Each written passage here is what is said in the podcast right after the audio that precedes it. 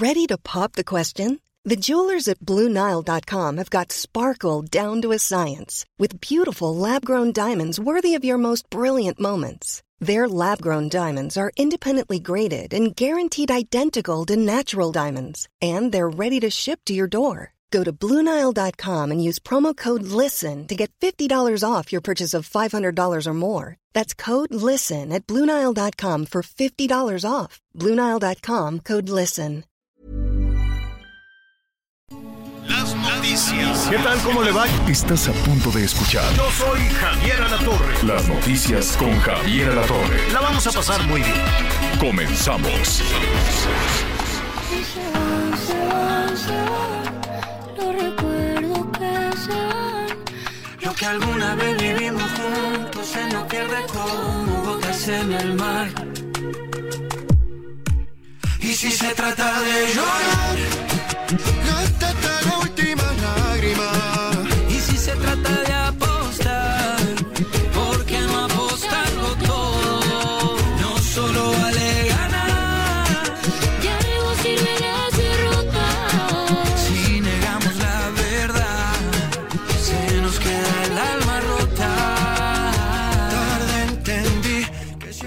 Muy buenos días, me da mucho gusto saludarlo. Qué bueno que está con nosotros. Gracias por acompañarnos en una emisión más de las noticias con Javier Alatorre cuando ya son las 11 de la tarde con un minuto tiempo del centro de México.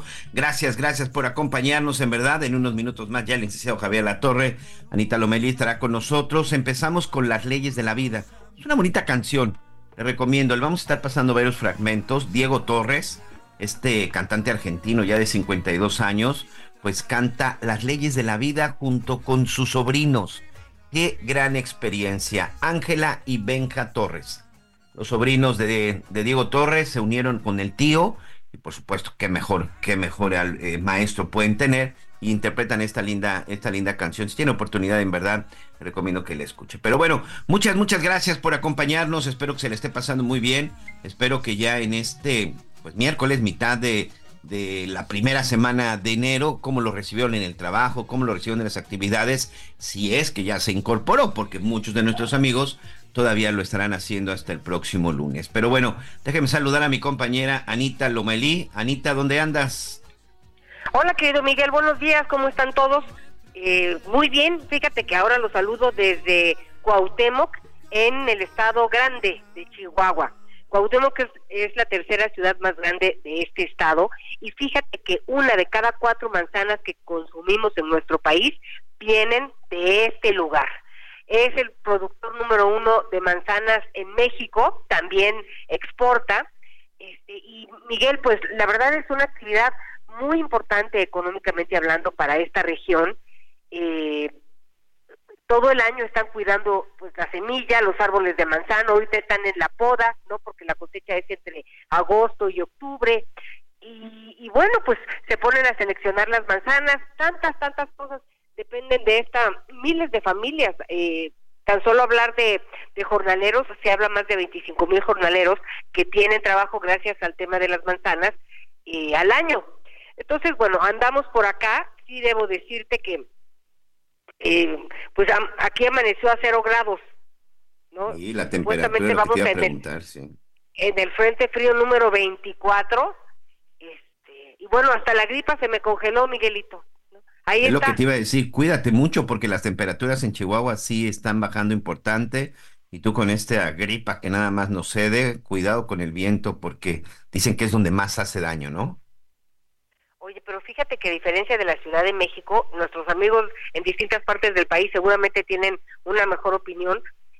En la Ciudad de México, en esta época, cuando sale el sol, no calienta. No me pregunte usted por qué, pero por más que le busca a uno el rayito de sol, no calienta. Pero acá, fíjate que sí, ahí ando persiguiendo el rayito de sol y sí calienta. Yo no sé si porque estamos por la Sierra Tarahumara, por la altura, a lo mejor, no lo sé, pero sí es distinto. Entonces me ando consolando con estos rayitos de luz, Miguelito. No, pues por favor cuídate mucho, por favor cuídense mucho también todos nuestros amigos, las temperaturas van a seguir bajando y van a seguir bajando de manera importante y esto está apenas empezando.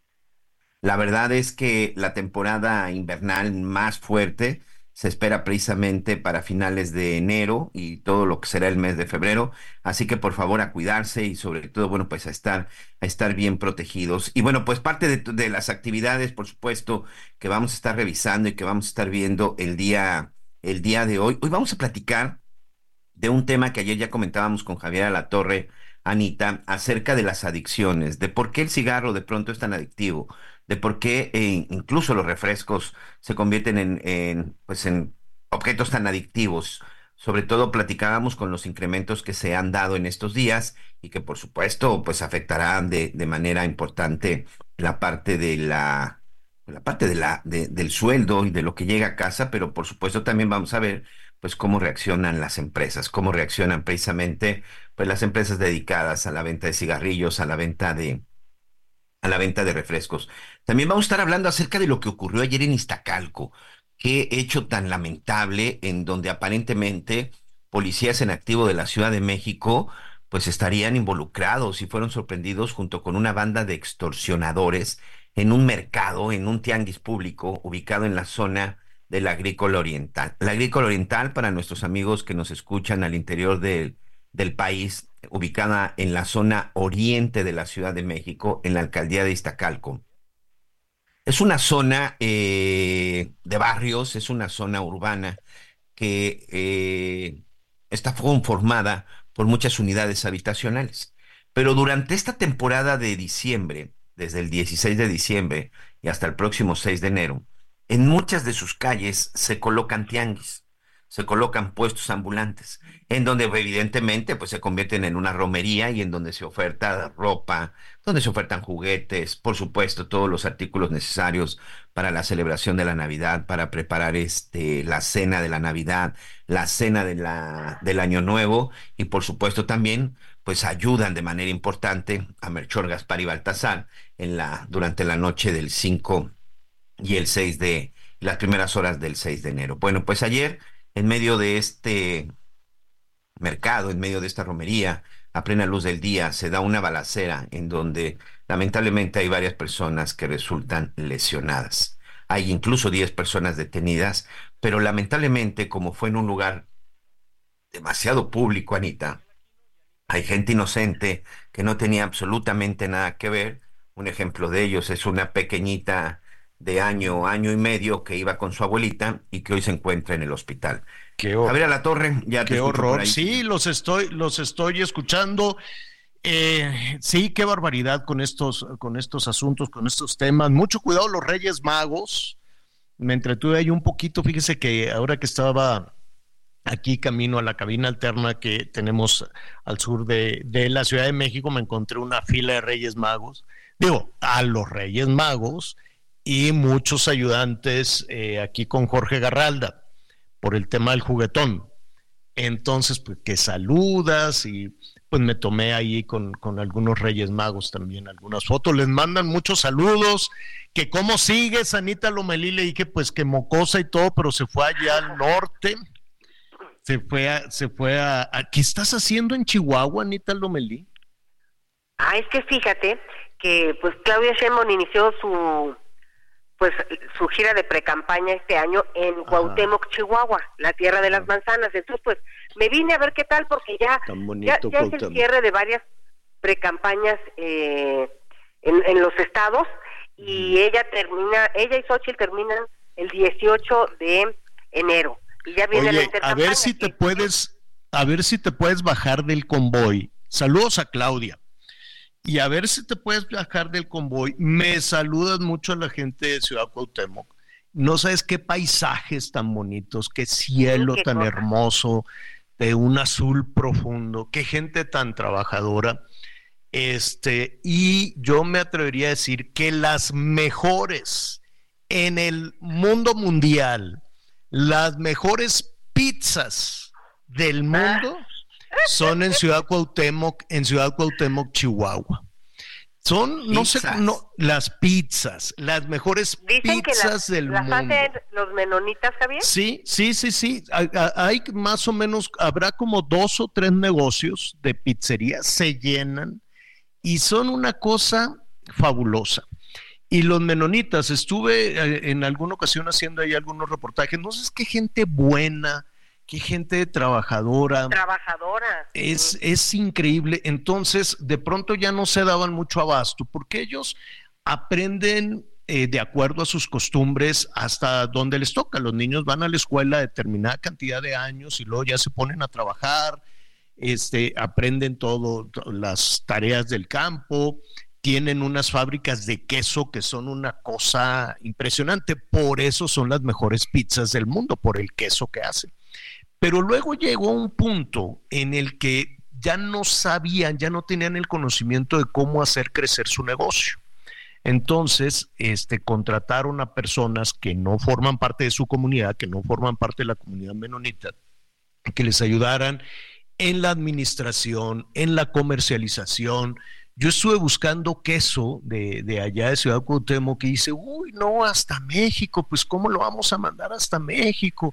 Entonces eh, tienen, ¿no? Así un, un, un horizonte limitado, ¿no? Platicando, limitado vaya, para quien lo quiera ver de esa manera, ellos no, ellos no, no, no ven ese límite. Yo me acuerdo que con unos jóvenes les decía, oye, ¿qué es lo más lejos que conoces? Lo más lejos así que conoces. Y uno dice, no, pues yo una vez fui a Chihuahua capital. En fin, es, es gente tan buena. Me pasé ahí varios días con ellos, entendiéndolos, entendiendo sus costumbres y la verdad es que por su cuestión religiosa y demás son, son muy pacíficos, ellos no tienen este esquema de violencia. Entonces el crimen organizado que tiene asolado a Ciudad Cuauhtémoc, que es una lástima, ahí ha fallado el gobierno federal, el gobierno estatal. Y pues, ¿qué, hacen los menonitas? Pues han aprendido a defenderse aún en contra de, de sus ideas, de su espíritu, de sus ideas religiosas, de ir en contra de la violencia. Entonces, pues llegan los malos y, los, los, maltratan muy feo. Ya han aprendido a defenderse. Ya, ya están aprendiendo a defenderse ellos, porque no hay una autoridad que los defienda. No la hay. No ha habido ni autoridad estatal ni autoridad federal. Eso sí, ahí llega, se presenta todo mundo, Ahorita está Claudia, después irá Xochitl y luego van los candidatos a los gobiernos de los estados y demás, y dicen y tornan y suben y bajan y luego se van. Y la verdad es que los dejan ahí a su suerte, como ha sucedido con buena parte del país. No sé qué les ha prometido Claudia, ya me dirás, en, en, su campaña, no sé si les dice que les va a llevar seguridad, no, no, no sé. Pero pues mira, ahora que vamos a cambiar de gobierno, eh, pues los mexicanos volvemos a creer, nos decepcionan, una y otra vez nos decepcionan y nos decepcionan y nos vuelven a decepcionar, pero pues no nos queda de otra más que creer que ahora sí lo van a hacer, ¿no? ¿O qué les prometió ahí, Claudia? Pues mira, por tiempos políticos del INE nadie ha podido prometer nada. Pueden hablar de su visión y de sus sueños, eh, pero pues sí, pero eso no les interesa a la gente. La gente quiere vivir segura. ¿Qué, ¿Qué, les van a interesar los sueños de alguien que vive tan lejos allá en la Ciudad de, México? Políticamente, eh, pues ahorita los multarían si hablaran de, de, sus propuestas. A partir del ah. primero de marzo ya se van a oír las propuestas. Por lo mm. pronto, lo que se hace, lo que han hecho, es hablar de su experiencia en la Ciudad de México y cómo podría adaptarla a las distintas regiones para que realmente se recupere la salud, digo, la seguridad también, ¿ah? además de la salud, la seguridad, porque es, por supuesto, es lo número uno que quieren los agricultores, los productores, los empresarios, los quienes viven de, del turismo, es la demanda número uno, la seguridad. Este, y pues yo creo que también, Javier, este es un clamor a nivel nacional. ¿no? Si hay seguridad, bueno, pues se van a desarrollar muchas otras actividades. Si no, entonces empieza a mermar en todos los aspectos de la vida de las comunidades. Aquí pues los ojalá... han hecho un trabajo extraordinario, como bien dices, y también los rarámuris. Son indígenas que se vienen desde la Sierra Tarahumara, ellos en su mayoría a trabajar las manzanas. Claro. Pero bueno, ah, sí, las manzanas, ahí está, ahí hay una planta productora y exportadora de manzana, ahí estuve trabajando con ellos, ¿cómo se llama? Ahora verás, ¿La norteñita? La, eh, esa es una, son como dos. Y hombre, con una tecnología y unas manzanas, las manzanas de Chihuahua, ya quisieran las manzanas de Washington competir con las manzanas de Chihuahua. Y mira que las de Washington son muy buenas. Nada más que la gran mayoría de las manzanas se vende al otro lado, ¿no? Se, se, se exportan a, hacia los Estados Unidos. Qué, bien, qué bueno. La verdad es que Chihuahua, eh, con todo y, la calamidad de la inseguridad, es un estado precioso, precioso, precioso, precioso. Este, en alguna temporada vivimos ahí en, en Chihuahua capital. Iba yo, te digo que he vivido por todo el país. Sí, en todos lados, sí. Por todos tenía yo ahí algunos amigos, este, ¿cómo se llamaba la escuela? El Palmore, nuestros amigos allá en Chihuahua, seguro se van a acordar. En fin, pues cuídate mucho, Anita, porque hay unos friazos y tú andas toda mocosa. El pronóstico para, o para el rato a bajar mucho la temperatura hoy por la noche eh, van a tener en la capital, en Chihuahua capital, menos uno. Y ahí, y ahí donde andas, pues ponte tu bandita, ni modo, nada de este, ¿cómo es? Antes que, antes muerta que sencilla, nada. Sí, no, no, ya. ni nada, modo. Nada, ahorita le decimos a nuestro productor que nos ponga la canción. Oiga, pues qué gusto. Saludos a nuestros amigos allá en Chihuahua. Saludos a Claudia. Dile que la vamos a invitar aquí al, al, al, eh, al estudio también. A que platiquemos, no sé cuándo, porque con eso, eh, a ver, nomás le hacen al, al ensarapado. No, es que la ley dice, si ya llevan dos años y medio en campaña. Pero no han podido hablar de realmente propuestas de qué van a hacer y los cómo, que es lo más importante, pues no, no nadie ha dicho nada. Sí, que, que ese es algo de lo que muchos se han cuestionado acerca de estas precampañas, ¿no? De primero que la verdad es que no tenían que ser ya, porque pues ya está claro, ya está definido, la precampaña se supone que es para eh, que en un partido se elija cuando existen pues varios, varios precandidatos o varios aspirantes, que fue lo que ya habíamos visto. Pero bueno, el tema es de que además de que no se pueden dar propuestas, pues evidentemente pues ya está claro pues quiénes estarán ocupando un espacio en la boleta para el próximo 2 de junio. Por lo menos dos mujeres están seguras, dos mujeres están ahí, Xochil Gálvez y por supuesto la doctora, la doctora Claudia Sheinbaum. Pues bueno, y después de esto de Chihuahua, ¿hacia dónde, Anita? Pues mira, vuela a Monterrey porque mañana va a Coahuila. Entonces, pues una semana muy, muy, muy, muy, muy apretada, Miguel Aquino, porque ya se termina la precampaña y viene un periodo de silencio. Eso también va a estar interesante. ¿Qué va a pasar en la, en la intercampaña? Tendrán que estar trabajando en su proyecto de nación cada quien, ¿no?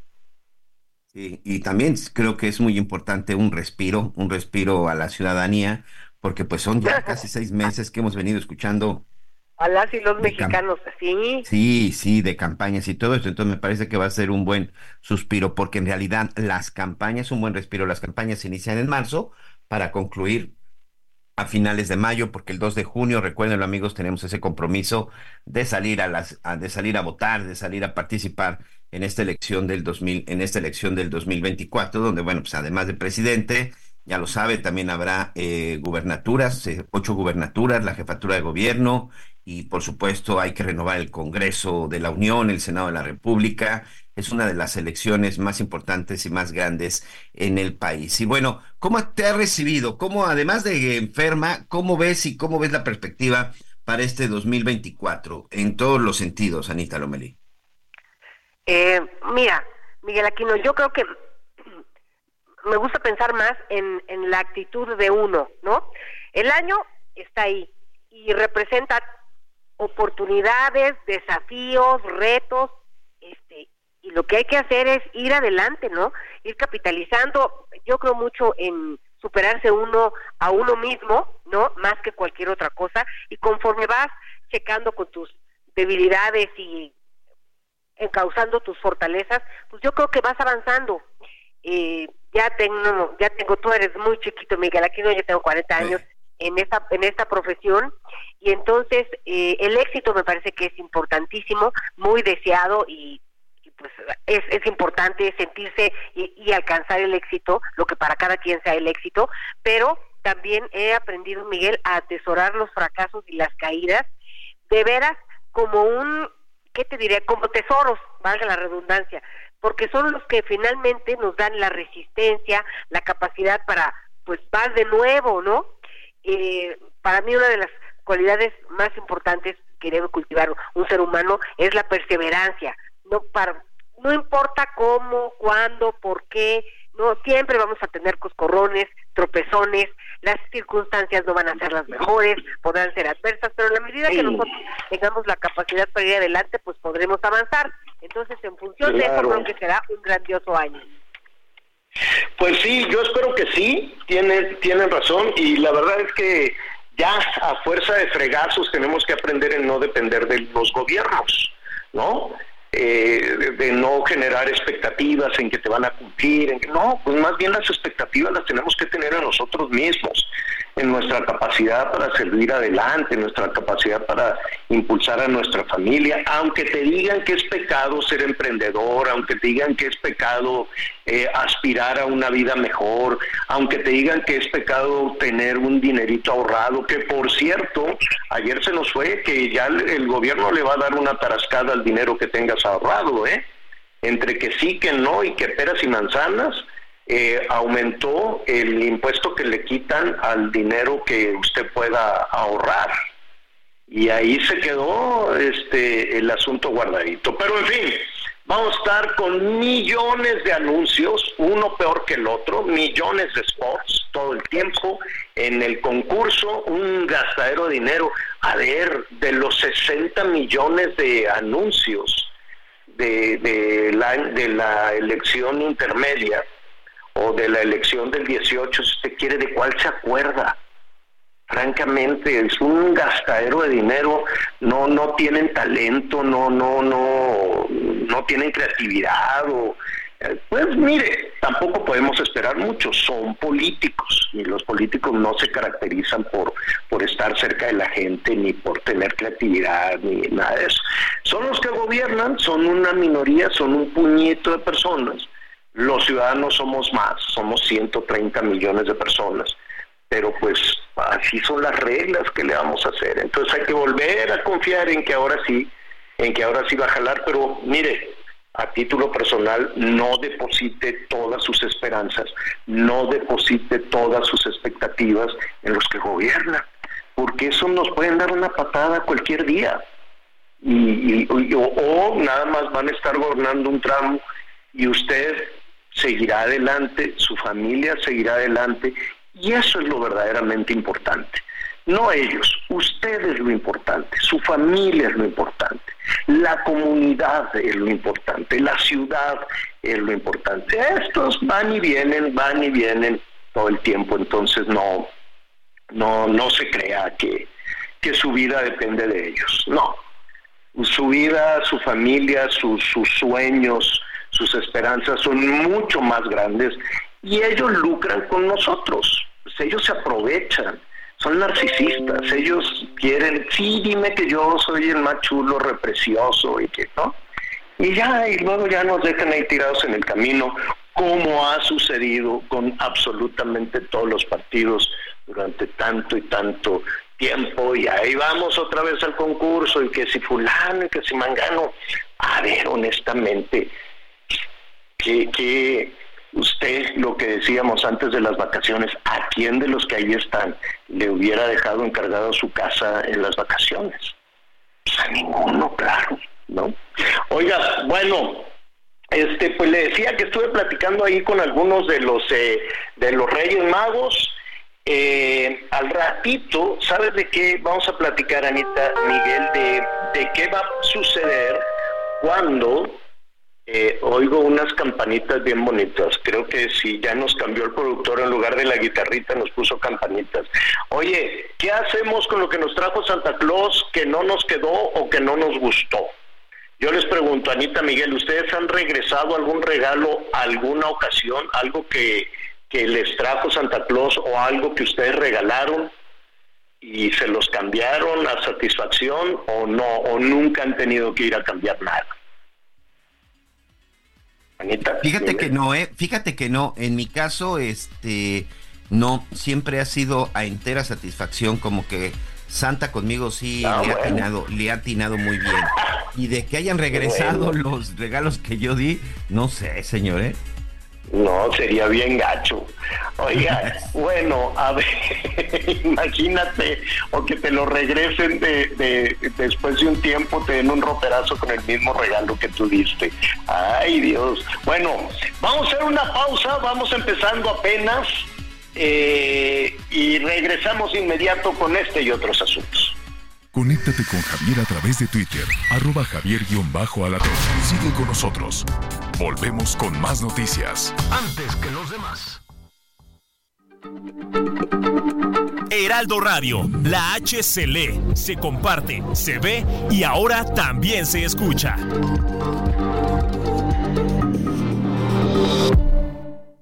Todavía hay más información. Continuamos. Las noticias en resumen.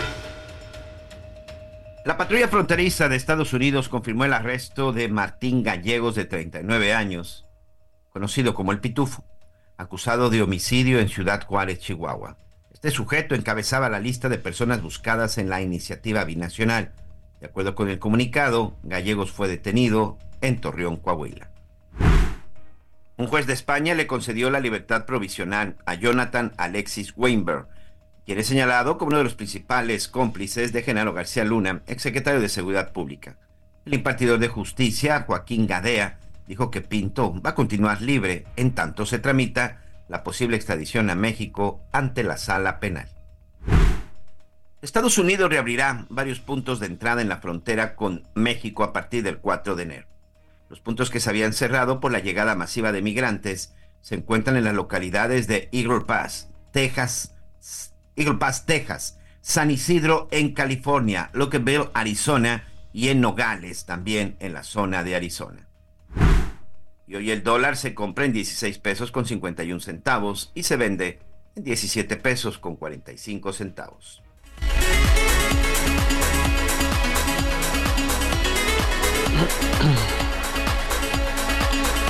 Bueno, bueno, muy bien. Eh, fíjese que pues hay una hay eh, pues una preocupación desde luego entre entre los comerciantes. Ya estaremos eh, eh, platicando no nada más en la Ciudad de México, lo decías tú al principio de, del programa con este asunto de los extorsionadores. Qué cosa tan terrible, ¿no? Para primero eh, pues muchos de los eh, comerciantes que son extorsionados, Miguel, me quiero imaginar que eh, están trabajando pues de manera, ¿cómo diremos?, irregular, ¿no? De manera irregular. ¿Por qué? Porque son muchísimas las trabas y lo que tienes que pagar para trabajar formalmente, ¿no? Entre este permisos y esto y el eh, que, el- que si el uso de suelo, que si el seguro social, que si el impuesto de nómina, que si el impuesto del otro, una cantidad de dinero que le tienes que dar al gobierno cuando eres emprendedor y cuando abres este y cuando abres un gobierno, más la generación de empleos, más una serie de cosas que hacen muy difícil, verdaderamente difícil, eh, trabajar en la formalidad. Por lo tanto, muchas personas optan por trabajar de, de una forma, ¿qué diremos? Irregular, podríamos decir. Quiero utilizar una palabra que no sea despectiva y que no lastime el esfuerzo de mucha gente que está trabajando en los tianguis, en los mercados, en las calles o como tú quieras. Pero de todas formas pagan, Miguel. Le pagan al funcionario corrupto, le pagan al inspector, le pagan al líder de la calle que se adueñan de la calle, le pagan al líder de las organizaciones, aunque sean irregulares, organizaciones comerciales. Y luego van y le pagan también porque pues no saben y llega un grupo de malosos o llega un policía, puede llegar también un policía. A ver, tú no has visto a muchos policías que van en la patrulla y que van recibiendo su dinero a todos los, los que están echándose maromas y piruetas en las calles o vendiendo cosas en las calles. Entonces se acerca la patrulla y le dan de su dinerito, ¿no? Del dinero que, que, que, que va recibiendo la gente ahí en las, en las este, banquetas. Entonces, eh, es terrible, porque por un lado está lo difícil que te lo pone el gobierno para ser emprendedor y para abrir un negocio. Y por otro lado está la impunidad y la indefensión de la gente que trata de poner un puesto de juguetes o de lo que sea este, en algún tianguis, la cantidad de dinero que tiene que pagar. Y la pregunta es, Miguel, cuando un comerciante como este, que ahorita vamos a retomar, que fue, fue lo que sucedió ahí en Iztacalco, en este tianguis de Iztacalco, cuando una persona es extorsionada, debe ser terrible, porque ¿cuál es el primer paso? ¿Qué es lo que hace una persona que tiene un puesto y que de pronto llegan unos fulanos a quitarle su dinero? No, no, no sé qué, es lo primero que hace, pedir ayuda o defenderse. ¿Qué hará Miguel? Sí, fíjate que es una situación, Javier, en donde está ganando la delincuencia, Sé que a muchos no les va a gustar esto, pero es la realidad.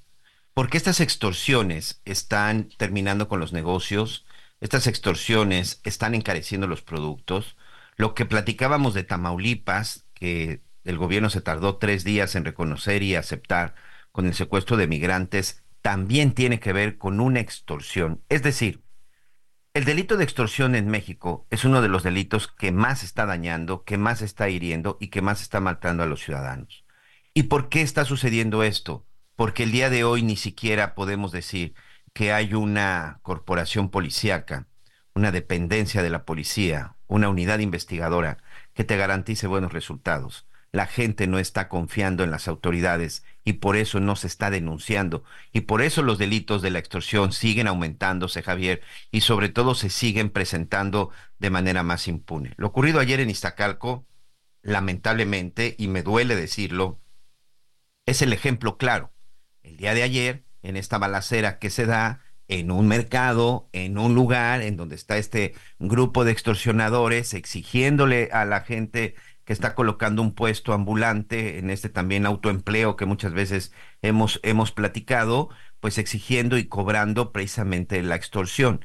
Y precisamente se encontraban reunidos, repartiéndose botín, haciendo cochupos, haciendo vínculos, con policías de la Ciudad de México en activo, Javier, entre la gente detenida, este, entre las personas que resultan involucradas en este hecho, hay gente de la policía de la Ciudad de México en activo, señor.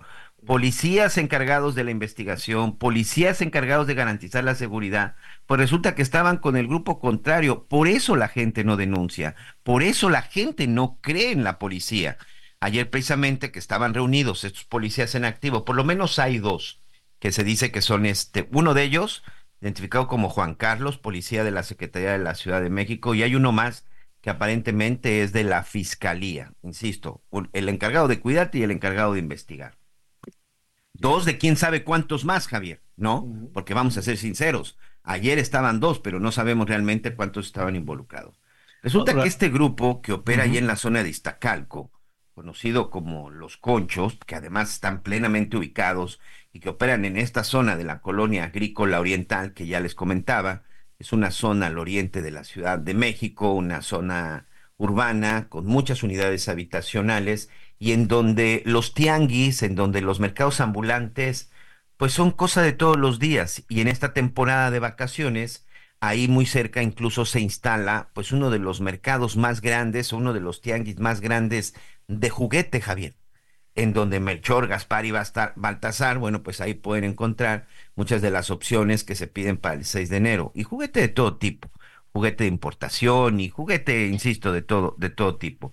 Y es ahí en donde precisamente este grupo de extorsionadores, junto con policías de la Ciudad de México en activo, pues estaban llevando a cabo el famoso cobro de derecho de piso ya había unas denuncias y algunas quejas por parte de los propios ambulantes y precisamente ayer en un rondín que realizaban otros policías, otros policías que sí están haciendo su trabajo, otros policías que sí están haciendo su chamba, es cuando identifican uno de los autos que ya había sido señalado como uno de los autos que utilizan los extorsionadores. Y cuando este grupo de delincuentes se da cuenta que van llegando policías a, a, a revisarlos, es cuando empieza la balacera hay este, hay una niña de año y medio herida de bala. Tiene una herida en el abdomen, una niña que lamentablemente iba junto con su abuelita y este y quedó en el fuego cruzado, Javier. Y no vamos a dar y más la- detalles, pero Sí, no, no. es un hecho que, que afecta a una persona inocente, a una familia que no tenía absolutamente nada que ver con el hecho, pero simple sencillamente estuvo en el lugar y en el momento equivocado, y como seguramente mucha gente, pues esta abuelita junto con su nieta, pues estaba asistiendo a este mercado, pues a lo mejor adquirir parte de los productos, porque también esa es la otra realidad, señor. Este mercado sirven para que mucha gente pues pueda comprarse ropa, incluso por los altos costos que de repente pudieran tener, o incluso también para surtir la canasta básica, ¿no? ¿Qué puede? qué- i- imagínate que, qué situación. Digo, afortunadamente esta niña, de acuerdo a los últimos reportes, la, la- el balazo no, no, vaya, pues sí, es una bala. Es una bala para una niña pequeñita. ¿De qué? ¿Cuán- ¿Qué edad tiene? Un año. Año y dos- medio, señor. Año y medio. Pero afortunadamente, de acuerdo al, al- al reporte que estaba investigando, está delicada, está hospitalizada, es una herida de bala para una niñita, pero no le, no le lesionó órganos, órganos internos. Al parecer sí, sí tuvo una trayectoria, una trayectoria milagrosamente de salida. Pero qué, qué, qué horror para esta situación y qué horror cotidiano también para millones de comerciantes, porque yo me quiero imaginar que si en este caso había policías involucrados, pues por eso la falta de, de- de- de denuncia. ¿Ante quién van a ir a denunciar? Y es como todos los delitos, este y otros delitos, pues la gente no denuncia, uno, por temor, dos, porque te ponen trabas todas las autoridades para que presentes una denuncia. En el caso personal, cuando he querido presentar una denuncia, ha sido empujar y empujar y empujar para presentar una denuncia, porque las autoridades no quieren estar en las estadísticas, ¿no? Entonces, mientras menos denuncias, pues menos delitos en su ciudad, o menos delitos en su estado, o menos delitos en el país. Imagínate la conferencia esa, la mañanera esta que hace Rosa Isela, si, si el eh, 100% de los delitos se denunciara. Bueno, ¿qué pasaría con el sistema judicial en este país? ¿Qué pasaría con las cifras? Lo poquito que vemos de las cifras compite abiertamente con el 90 y qué, Miguel, el 92, el 95% de los delitos que no se denuncian. Solo se denuncia el 8% y de ese 8% se le da investigación a una parte chiquititita. Solo Y se eso, castiga el 1% de los delitos, Javier. el 1%. 1%, sí. El 1%, y de ese, y de ese 1%, con ese 1%, pues se alimentan la serie de cifras. Hay delitos como el homicidio que no lo pueden esconder las autoridades por más que quieran, ¿no? Pueden modificarlo de desaparecidos y pueden poner todas las trabas municipales, estatales y federales para que la gente no denuncie y entonces se reduce la incidencia delictiva, ¿no? Y dicen, miren qué bien que a todo dar ya estamos en un país pacífico, sí, porque la gente no encuentra la puerta en la cual se pueda sentir seguro, en la cual se pueda sentir protegido. El que sabe de esto, y le agradecemos eh, muchísimo, es eh, Gerardo Cleto López Becerra. Eh, lo hemos buscado, él es el presidente del Consejo Nacional para el Desarrollo del Comercio en Pequeño. Gerardo, antes que nada, gracias por, por aceptar esta comunicación. Muy buenas tardes, ¿cómo estás? Javier, muy buenas tardes. Gracias por esta oportunidad de platicar estos temas que son muy difíciles, son muy rudos, poderlos platicar con el auditorio y sobre todo para, para este, además de analizar los hechos, eh, saber tomar providencias, o sea, saber qué hacer, que es lo que en estos casos, este, no, no quedarnos solamente eh, en el hecho, sino también eh, delinear acciones que se pueden establecer, Javier. ¿Cómo qué? Eh, En, en esta, en la ruta o en la experiencia eh, que tienen los, que, que, que tú conoces de, de los comerciantes y tú mismo en tu actividad profesional, este, ante un caso de extorsión, vamos a quedarnos únicamente en el tema de la extorsión. ¿Qué pueden hacer? ¿Cuál es el paso uno? Pues mira, eh, el primer paso es tener en cuenta que estos grupos o estas personas, ya no sabemos si son grupos organizados o desorganizados. O sea, esto, esto empezó a ser una broma, pero terminó siendo un análisis de la realidad, porque hoy en día eh, cualquier eh, persona, nos, nos sucedió hace un par de meses ahí en la colonia Juárez, hay un conjunto muy interesante, muy fuerte, sigue permaneciendo un grupo muy fuerte de comerciantes de autopartes, tú lo recordarás ahí en la calle de Abraham González, en, en, la calle Barcelona, este, después de que Bucareli fue un negocio muy, eh, una, una calle muy importante para, para el tema de las refacciones, los negocios de autoparte han permanecido y eh, es interesante porque pues eh, en la zona, en la colonia Juárez, se ha considerado una colonia eh, muy segura, pues porque tiene como vecino a la Secretaría de Gobernación. Entonces, este, bajo esta tutela, pues siempre se ha considerado la colonia Juárez como una colonia muy segura. Y hace un par de meses empezaron los comerciantes de estos negocios a reportar que eran visitados por este eh, algún grupo, este, no decían de dónde ni de quiénes, pero que, les buscaban rentear justamente, que buscaban que este, les pagaran una cuota de entre los, eh, pues llegaban pidiendo 20 mil pesos y, terminaban este, eh, pues pidiendo en, en la eh, negativa de los comerciantes, eh, pues eh, recibiendo cantidades muy inferiores a lo que los a, lo que solicitaban. lo que sea, así sea un peso, mil pesos, es tu trabajo, no tienes por qué dárselo a alguien que te extorsione. Exactamente. Y en este sentido, en la experiencia y cuando recibimos nosotros los reportes, eh, buscamos justamente primero tener datos más sólidos. Lo primero que tiene que hacer un comerciante es eh, eh, pues salvaguardar su seguridad, o sea, nunca exponerse. Eh, y dudar, lo que nosotros recomendamos es que si la llamada es telefónica o que si recibe una visita, pues que sea un empleado el que lo atienda, que no sea el dueño o el administrador del negocio este, y que vea qué es lo que están solicitando. Como primer paso, este, nunca caer en pánico, no caer en este tema de, espantar, porque la verdad es que es una de las cosas que buscan, que uno se generar terror, ¿no? De miedo, Y es un chantaje, desde el miedo es ya sembrar el, el, el, el extorsión. Sí, o sea, es lo que buscan.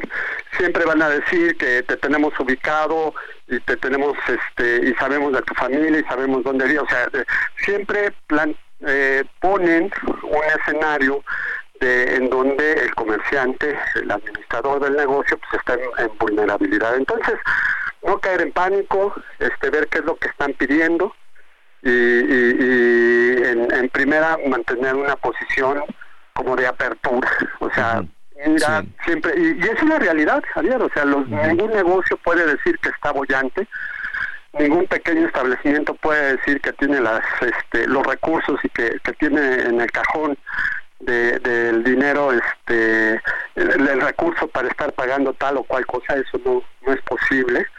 Entonces, este pues primero establecer un una especie como de negociación que, en donde vamos a ver porque la verdad es que ningún negocio tiene recursos para estar pagando un derecho de piso o una extorsión como tú lo por mínimo que ¿Y La, y la autoridad el otro tema es justamente el otro tema es buscar entre la unión de comerciantes buscar hacer justamente la denuncia anónima eh, entiendo por los hechos, he buscado tener contacto con estos eh, comerciantes de, eh, es el mercado del agrícola oriental de Zurdos y, Rojo Gómez, es un mercado grande, de, de, los que conocemos un poco el tema de, los, de infraestructura de los mercados, y es un, es un mercado que le da servicio este, a varias comunidades en la agrícola oriental. Entonces se realiza eh, siempre a partir del primero de noviembre en, los, en torno a los mercados la famosa romería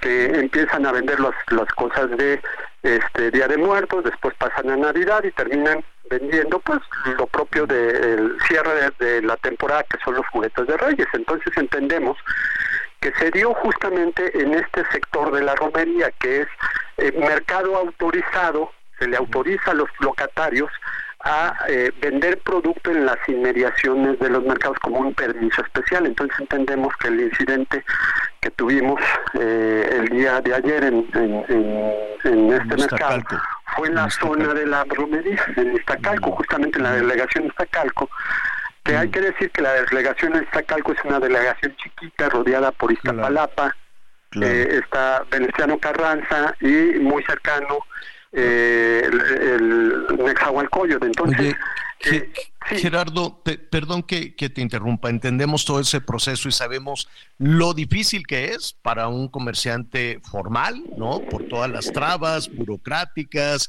y todo lo que tienes que pagar de impuestos y, de presiones y de corrupción. O sea, es un berenjenal espantoso. Y de manera irregular también, ¿no? De manera irregular la gente sigue pagando, o a líderes, o a, en fin, siempre, y también a los que pues llegan y, van extorsionando.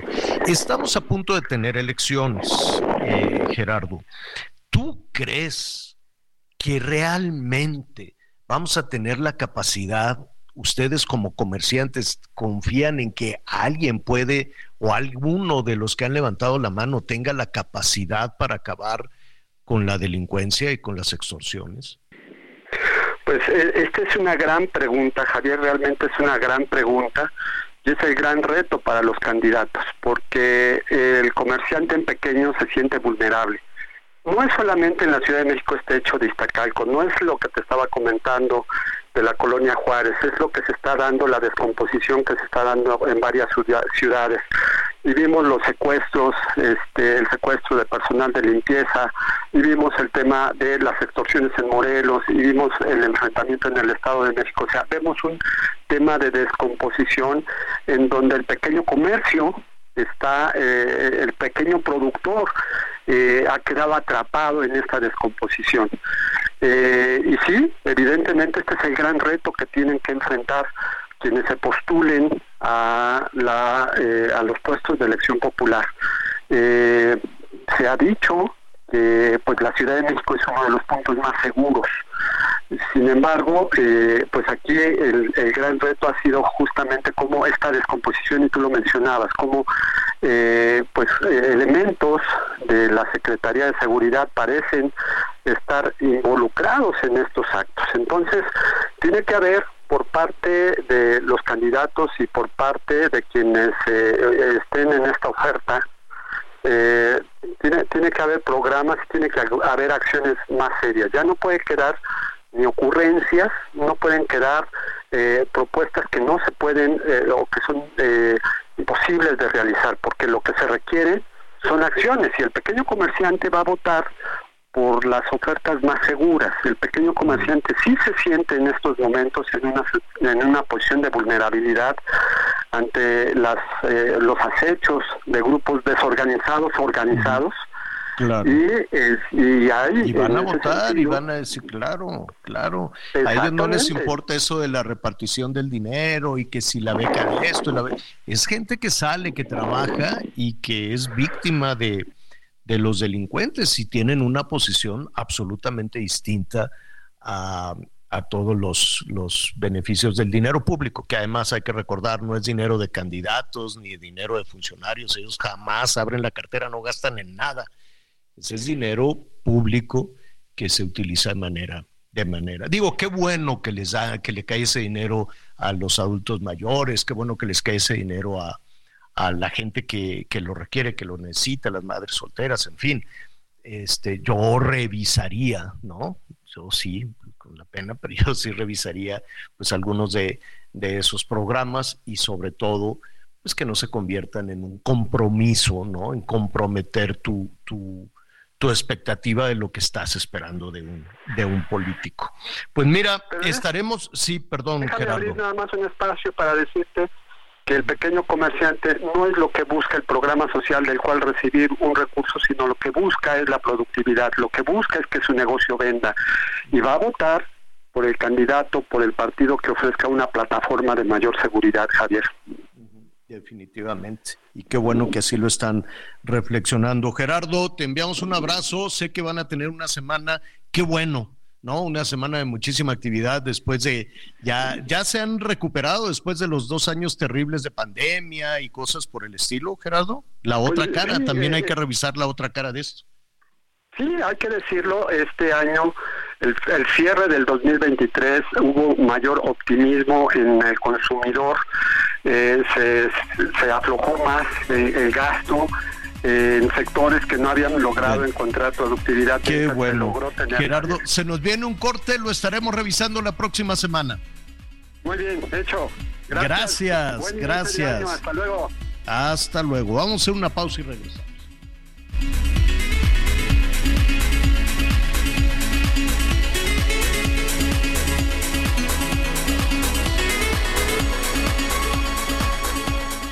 Conéctate con Miguel Aquino a través de Twitter, arroba Miguel Aquino.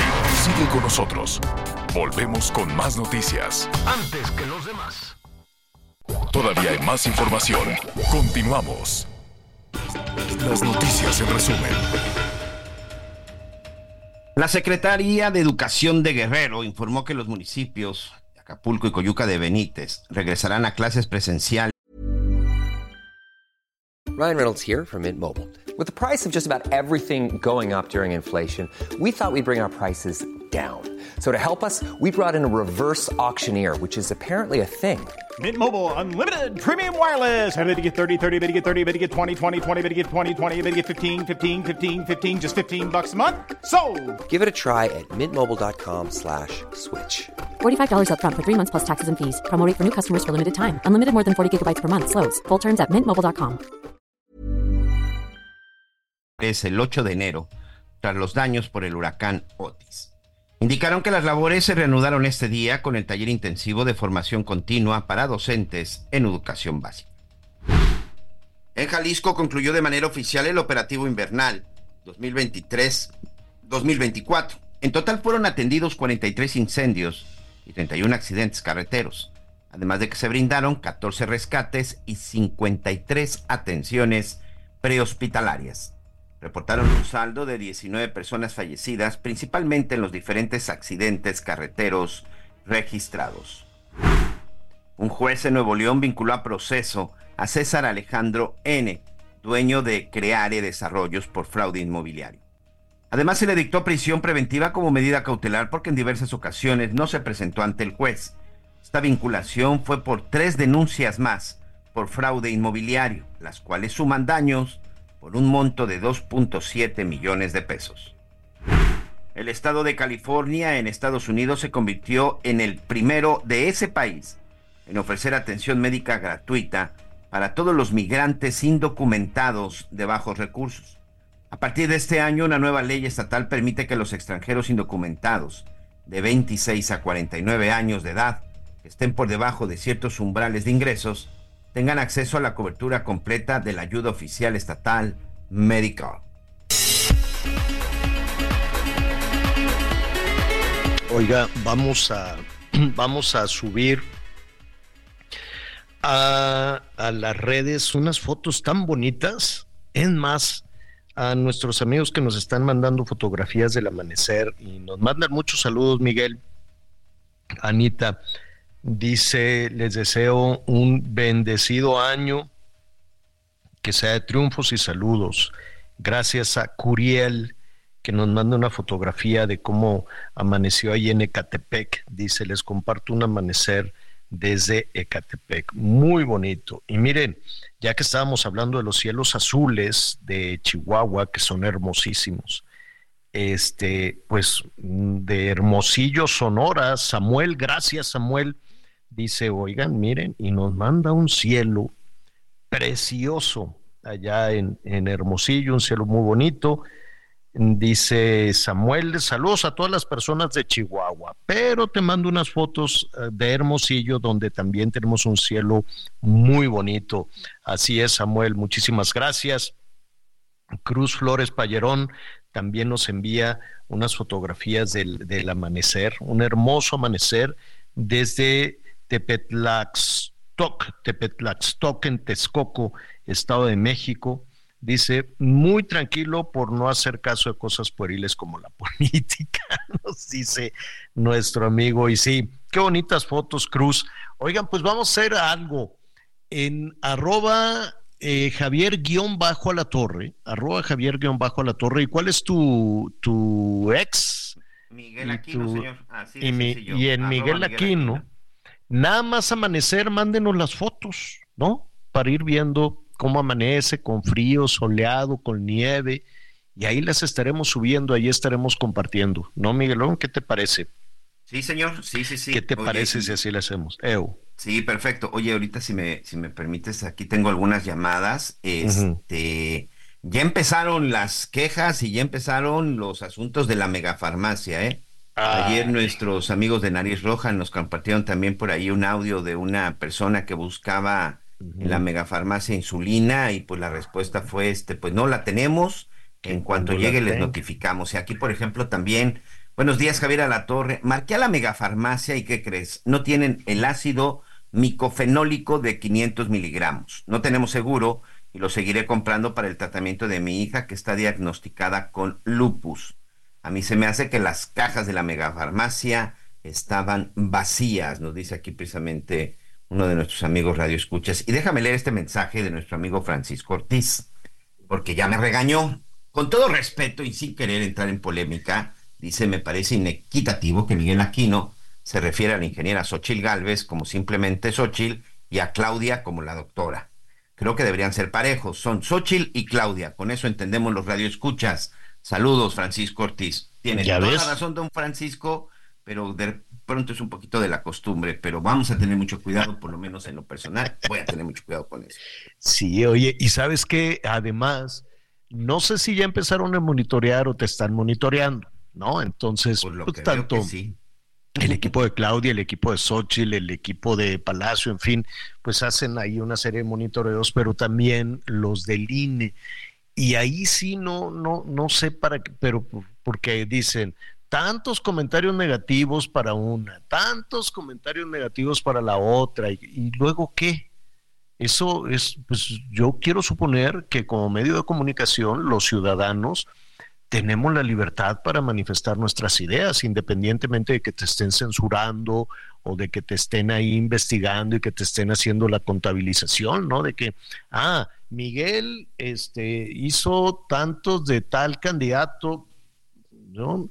Realmente yo creo que es esa, esas medidas veladamente son de presión y ni tan veladamente, también abiertamente. Espérate a que hagan el conteo de los 60 millones de anuncios. El pobre programa que tenemos va a estar pisoteado por los partidos políticos, presionado. Faltan tantos millones, son 60 millones de spots. 60 millones más o menos de anuncios los que vamos a tener que escuchar en radio y televisión. Ya vamos a estar empachados de anuncios malísimos. Y sí, señores del INE, ni modo. Yo no sé si son ustedes o son los equipos de campaña o Los propios o- partidos, ¿no? Que finalmente o los propios partidos que ahí contratan a, a quién sabe quién, ojalá contrataran a alguien pues un poquito de más creatividad, que hicieran las campañas más entretenidas o que lograran hacer algo que conecte un poquito más con la gente. Yo sé que los políticos difícilmente pueden tener esa posibilidad de conexión, de conexión con las personas, pero pues que le echaran ahí un, un poquito más. Otra, ¿Tienes otros eh, comentarios, Miguelón? Sí, fíjate que también aquí un mensaje de uno de nuestros amigos que manda, nos manda como una especie de tip para... Recordemos que hoy empezó el, el pago de las pensiones, sobre todo a nuestros amigos de la tercera edad. Armando Robles desde Cancún. Saludos, Armando. Feliz año a todos. Les recomiendo a los adultos mayores que si tienen su tarjeta, pueden sacar su dinero en Banorte, en ventanillas o cajero y no les cobran comisión. En otros bancos sí, ahí les cobran comisión, porque además, Javier, en los bancos de bienestar ya reportan filas larguísimas desde muy temprano de todos nuestros amigos y amigas de la tercera edad que con el que su apellido empieza con la letra A, desde muy temprano pues ya se están formando. Te lo- no me gusta decir te lo dije, pero te lo dije, que iba a haber una cantidad de gente, pues está bien, tienen que ir por su dinerito que se los van a adelantar, ¿no? Pero les van a dar ya de golpe y porrazo todo. No, no, no, no. Ahorita esta semana, bueno, este mes estarán cobrando enero y febrero. Y en febrero van a cobrar lo que es marzo, abril, mayo, junio. Ahí sí, en febrero van a recibir dos bimestres. Bueno, cuide mucho su dinero cuídelo muchísimo porque pues ya ve que de pronto, ¿no? Pues la gente anda en apuro, sobre todo con el arranque, con el arranque del año, y dicen, ay, abuelo, a ti que te cayó este dinerito del bienestar, me puedes prestar, ¿no? Y pues, a ver, señor abuelo, señora abuela, ya sabe que lo prestado, pues con mucha dificultad se lo van a regresar, ¿no? Con mucha, muchísima dificultad. Entonces, si usted decide pues colaborar con el gasto de la familia, pues adelante, pero pues es dinero suyo. Es su pensión, es su dinero y eso le da cierta independencia. No quiero decir que sea usted ahí este pues que no que no quiera apoyar, pero pues ahí está la gente más joven que tiene la posibilidad de buscarse esos recursos. Usted guarde ese dinerito para lo que sea, ya ve cómo están las las medicinas carísimas ya ve que la farmacia grandotota no, pues los muchachos que contestan, de acuerdo a lo que estuve escuchando, que estuvo ahí en redes sociales, hay que verificar la autenticidad desde luego, este, pero la persona que contestó, pues eh, muy amable y decía, me llamo fulanito de tal y le recuerdo que el aviso de privacidad, ta, ta, ta, ta, ta, ta, ta, ta, ta, se nota que los entrenaron pero pues como él dice, yo puedo atender con mucha calidad, pero no hay medicina. No, no, no, no. es un gran esfuerzo. En algún momento, esa farmacia grandota tal vez se pueda llenar de, medicamentos, pero pues si no se logró el abasto en todos estos años, pues eh, mire, yo de buena fe, ¿qué más quisiera que existiera esa megafarmacia y que la gente hablara y que de inmediato arrancara un avión del ejército con las ampolletas y le diera la medicina. ¿no? Yo creo que seríamos todos muy felices, pero imagínate la infraestructura, la de aviones, la de patrulla, la de soldados que tendrían que andar recorriendo pues todo, todo el país para atender y entregar en cuestión de horas el medicamento en la localidad donde se requiere. Eso sería extraordinario, nada más que es una logística que yo no entiendo, ¿no? O sea, es una logística que, que supera la buena fe, ¿no? Que supera, quiero suponer, la buena, la buena voluntad de las personas. En fin, ojalá así sea, ojalá que pronto no se convierta, se convierta en una realidad. Y la otra cuestión es eh, quien gobierne ya dentro de unos meses ¿no? Porque pues conociendo ya el resultado de la elección, quiero suponer que ahora sí les van a dar el, bastón de mando. Mm, no lo sé. Este, y, ahí se tomarán decisiones de seguir manteniendo estas este, propuestas generosísimas de tan buena voluntad, pero que en los hechos, pues todos sabemos, ¿no? Que si el aeropuerto, que si el tren, que si la la farmacia, que si la refinería, que si el, la conexión de los de los este, océanos, que si las obras y las presas, los distritos de riego, el recuperar el cuerpo de los mineros, o sea, tantas, tantas cosas que se han dicho a partir de la buena voluntad. Yo no dudo de la, la, de la buena voluntad y ojalá que cada una de esas cosas se fuera cumpliendo. El valor de la gasolina, la inseguridad, que el crimen organizado con un abrazo se iba a derretir, ¿no? Y con un abrazo iba a decir, tienes razón, le voy a hacer caso a mi abuelita y mi mamá y voy a dejar las armas y voy a agarrar el tractor. Y, y, que, la gente bailar y cantar en el zócalo sin vallas, también se dijo, ya no habrá más vallas, ya no habrá más divisiones y cada vez hay más vallas alrededor de, del palacio. Entonces, sí, qué bueno que que hay esperanzas y que hay propuestas y que, y que existe esa, esa buena voluntad, ¿no? De, de, de, hacer el bien, de llevar el bien, pero pues ojalá, ojalá se, se, cumplieran. Yo nada más, Miguel, ante, ante todo lo que hemos aprendido en, en, no nada más en esta administración, en las administraciones anteriores, la anterior fue una cosa de pesadilla, verdaderamente de pesadilla. Los periodistas de Peña Nieto fue una cosa terrible. Y, y, para atrás, y para atrás podemos ir revisando absolutamente todas. Y esto lo digo para que no se tome como un asunto de, ah, que si, que si los de Morena, que si los Chairos, que si los FIFIs. No, nosotros aquí somos ciudadanos, no, no somos militantes de partidos ni, ni nada, ni nada por el estilo. Yo, la verdad es que sé que se acerca eh, se va a ir rapidísimo todo este tiempo con campañas aburridísimas y demás, y va a llegar el momento de votar.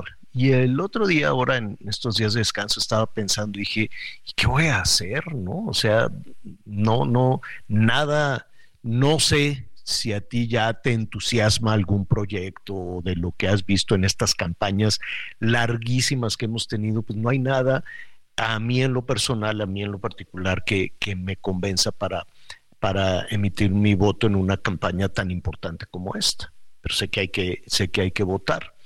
Y entonces, Miguel, creo que tendríamos que hacer un ejercicio de quitarle todo el aderezo y todo, toda esta parte este, casi, casi eh, personal, ¿no? Muy, muy emocional eh, a, la, a la hora de votar.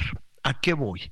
es como si tú tuvieras un negocio o como si en, en, tu casa, en tu pequeño negocio, en el que tú tengas, que sea chiquito, grande, mediano o en la empresa en la que usted trabaja, le dicen, oigan, a ver, entre todos vamos a elegir quién va a ser el administrador de este negocio.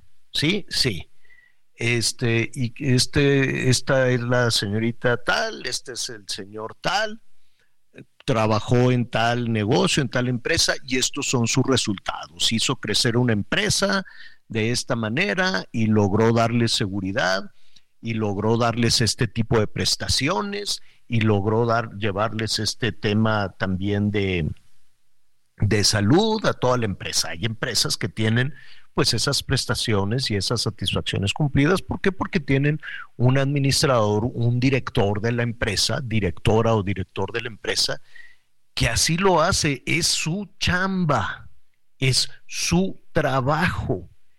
Y ninguna empleada, ningún empleado, ninguna trabajadora, ningún trabajador tiene que ir de rodillas a rendirle pleitesía al administrador o al contador o al director, creo yo.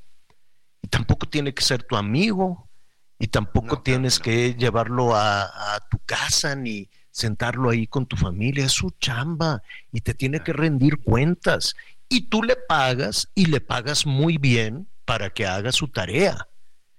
Entonces, así, con, con, con esos este, límites, es como voy a pensar en, los, en las candidatas y candidatos, Miguel. Son nuestros empleados, se les va a pagar un dinero para que lo hagan bien, y si roban a la cárcel, y si lo hacen mal, también. Así hay que verlo. Hay que verlo, no, no, no, no les debes nada, no, no, no tienes que rendirles pleitesía ni caer de rodillas, no son semidioses, son burócratas que tienen que trabajar y dar resultados. Y si no dan resultados, para afuera. Y punto. ¿De cuándo acá los políticos se encaramaron y se convirtieron en, en, tus patrones? ¿De cuándo acá los políticos son los que mandan? Son tus empleados. Y así, quitándoles todo, de que si uno baila, el otro besa más niños, el otro sonríe mejor, no sé qué. Sí, pues qué bueno que sean amables, pero pues no son tus cuates, no son tus amigos. Tienen que cumplir una tarea y dar resultados y que tu empresa esté funcionando y que tengas más ingresos y que te asesore y te diga, oye Miguel, estás gastando de más en esto, vamos a cortarle aquí, vamos a buscar un proveedor mejor, vamos a darles tal prestación, vamos a darles tal medicamento y les vamos a dar este seguro de salud y les así es como se debería, como se debe de manejar un administrador de una empresa. Y cuando decimos una empresa, el país puede ser una empresa generosísima. El campo tiene que producir. Los pescadores como los de Veracruz que están en, una crisis bárbara porque los insumos, el diésel, esto y el otro, todo lo que les ofrecieron, pues no se cumplió. Y porque no hay agua y porque los distritos de riego no jalaron y porque tenemos una inseguridad terrible. Entonces, ¿dónde están los resultados? No son nuestros cuates, son administradores. Creo que así es como deberíamos con mucha frialdad de revisar quién es quién antes de votar o me equivoco, Miguel. No, no, no, por supuesto que esa es una de las partes importantes que debemos de, de observar. Y también, Javier, ya no podemos permitir ese, ese discurso en donde nos dicen 90% honestidad y 10% de capacidad. No, no, no.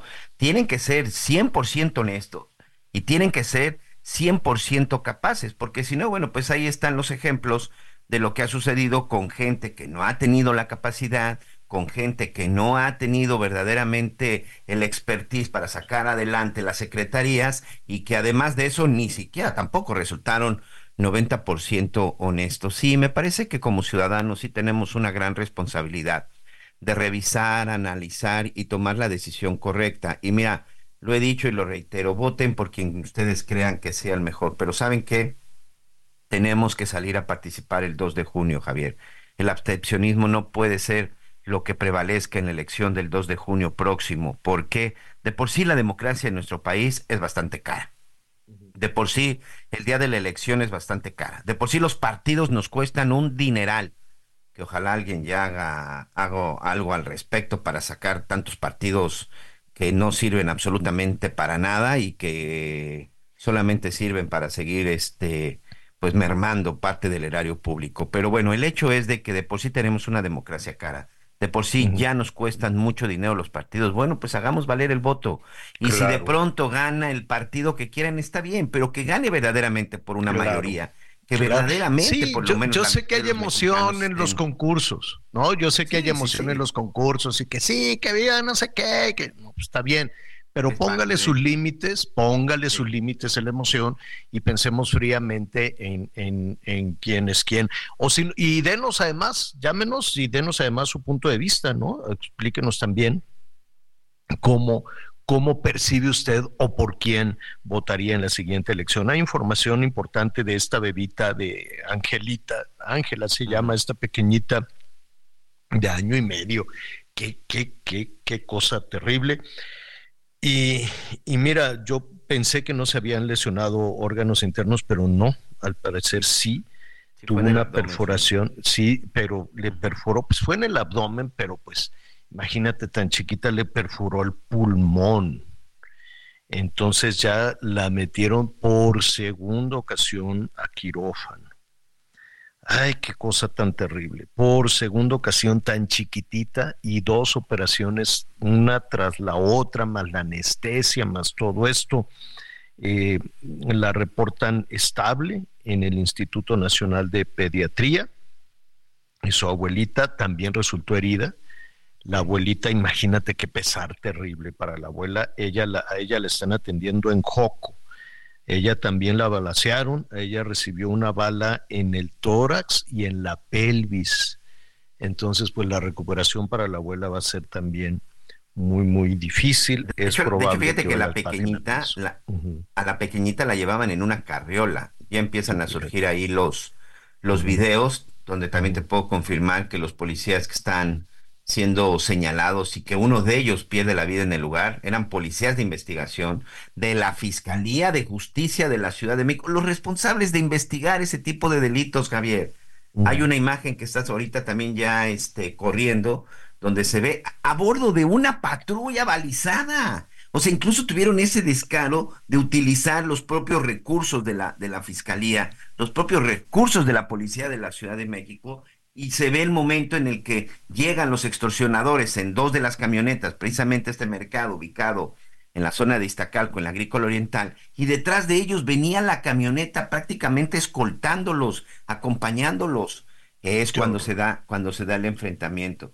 Sí, esta pequeñita incluso se ve la imagen cuando va este, pues su abuela eh, empujando la carriola, porque la niña iba en la carriola y precisamente se ven en una calle y cuando llegan a la esquina, por desgracia, es cuando se da, se da este enfrentamiento. Terrible, la verdad es que son imágenes fuertes, imágenes terribles.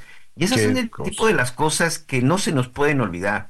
En verdad, no se nos puede olvidar lo que está sucediendo, no se nos puede olvidar lo que está sucediendo ahorita en Tamaulipas con los migrantes, no se nos puede olvidar lo que ocurre con nuestros, este, con nuestros jóvenes desaparecidos. Mira, aquí en Quintana Roo, nada más en diciembre, siete jóvenes desaparecidas, Javier.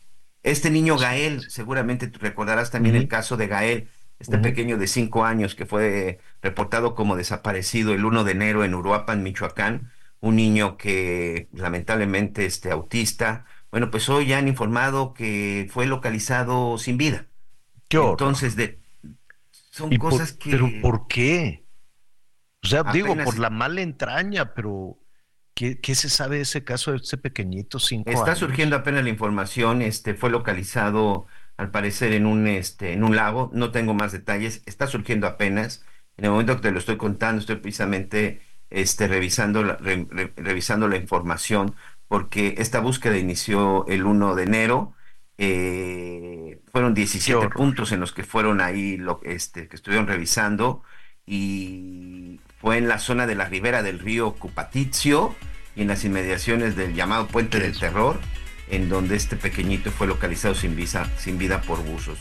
No sabemos todavía, no tengo todavía la información de las causas de la muerte. Ay, qué cosa tan espantosa que se acabe, que se acabe, por Dios. Vamos a hacer una pausa y volvemos. Conéctate con Javier a través de Instagram.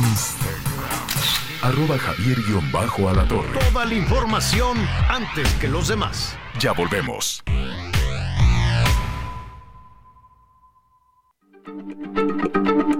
Heraldo Radio, la H se lee, se comparte, se ve y ahora también se escucha.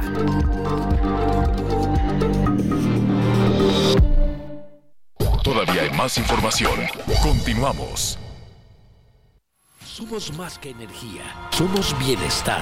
Así como llevamos electricidad a todo México, llevaremos Internet para todos. Somos fuentes limpias y renovables. Construimos el Parque Solar en Puerto Peñasco, Sonora, el más grande de toda América.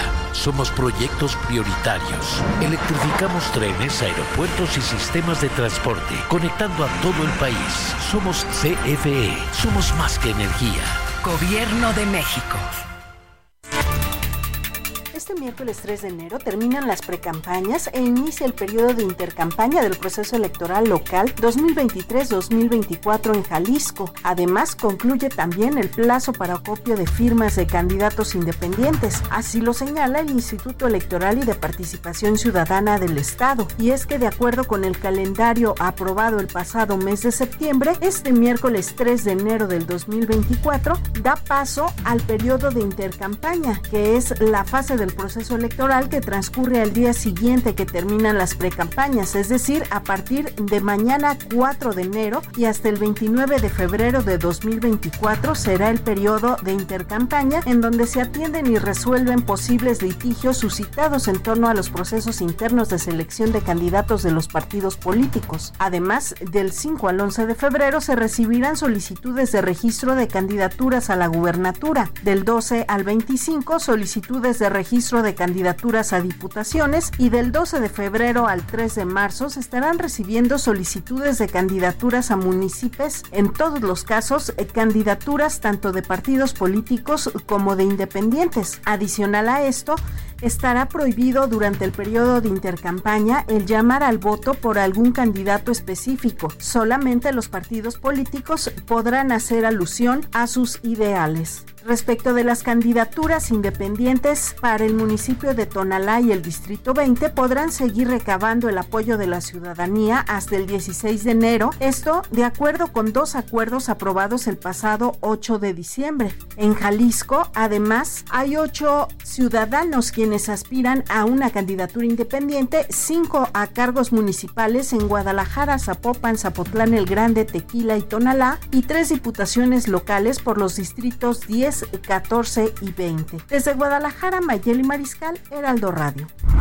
La Secretaría de Desarrollo Económico de la Ciudad de México informó que las celebraciones relacionadas al tradicional Día de Reyes Magos, integrada principalmente por la compra de juguetes, artículos electrónicos, dulces, ropa, reuniones y la venta de rosca de reyes, dejará una derrama de 5.265 millones de pesos para la Ciudad de México. El titular de la SEDECO, Fatlala Cabani, explicó que la derrama económica proyectada para el 2024 superará en 5.6%, es decir, a aproximadamente 277 millones de pesos a lo registrado en 2023, situación que demuestra que este año inicia de forma positiva para rebasar los 169 mil millones de pesos captados por la celebración de días festivos en 2023. Acabani señaló que las actividades relacionadas con los festejos del Día de Reyes Magos estarán beneficiando a un estimado de 143 mil personas, 20 mil personas más que en 2023, por lo que la aceleración económica en la capital, así como el crecimiento en los indicadores de la actividad comercial e industrial siguen con un rumbo positivo en todos los sectores. La Sedeco hizo una invitación cordial a los Reyes Magos a realizar sus compras en negocios establecidos, en mercados públicos, así como tianguis y al interior de las colonias, con el objetivo de impulsar la economía de barrio en la ciudad, informó Ángel Villegas.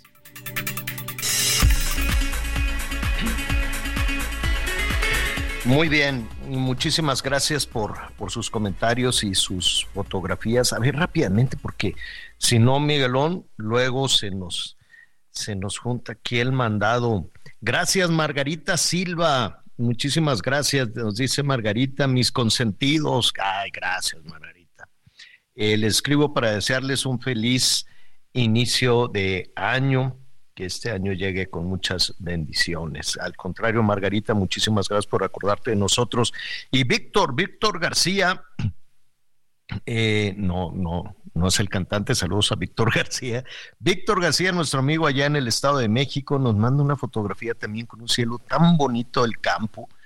El Estado de México tiene unos, unos eh, sitios, eh, no, no, me gusta decirle pueblo mágico porque eso ya, ya se arruinó ya eso del pueblo mágico es nada más para que les den dinero eh, a muchos municipios o gobiernos de los estados y, pues van nombrando cualquier cosa, pero sí hay unos lugares muy bonitos ahí en el, en el Estado de México. Muchísimas gracias por sus, este, por sus comentarios. Bueno, muy bien. Pues nada, Miguel, eh, estaba tratando de hacer memoria ahorita, desde cuando traemos ahorita que estábamos hablando de las campañas, pues fue en el 22, qué bárbaro, qué rapidez.